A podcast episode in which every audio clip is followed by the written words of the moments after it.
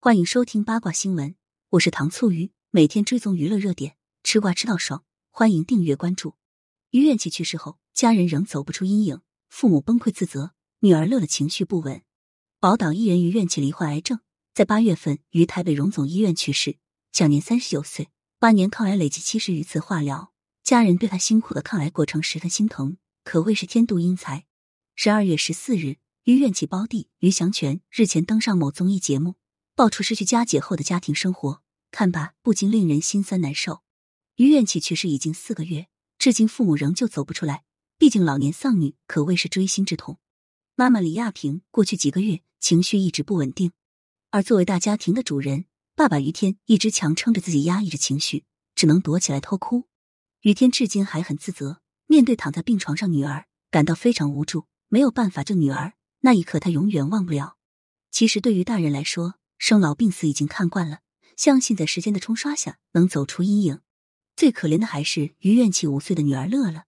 之前于祥全便透露过，乐乐早熟懂事很早，直到妈妈生病后半夜便独自坐在椅子上哭泣。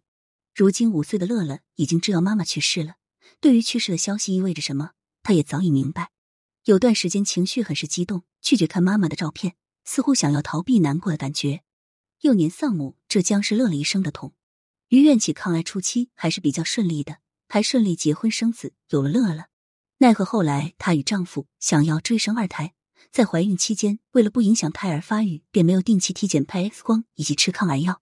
等到产子后才发现癌细胞已经扩散，已经是末期。对此，日于天就曾说过，当时极力反对她生二胎，奈何女儿和女婿都不听。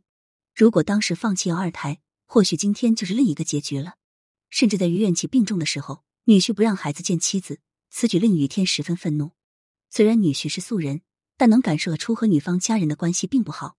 不仅鲜有出现在女方家人的生活中，就连葬礼的时候也并未出现在显眼的位置。于愿起在过去两年出入医院多次，奈何这次就突然走了。一切发生的太突然，令于家人至今难以释怀。上月末是乐的五岁生日，家人为他办了十分温馨的生日会，李亚平也现身为外孙女庆生。完成女儿的遗愿。通过视频看得出，李亚鹏比之前消瘦许多。不过他还是整理情绪，强起笑容逗孙女。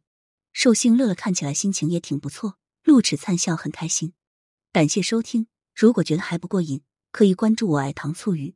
明天我们继续聊八卦。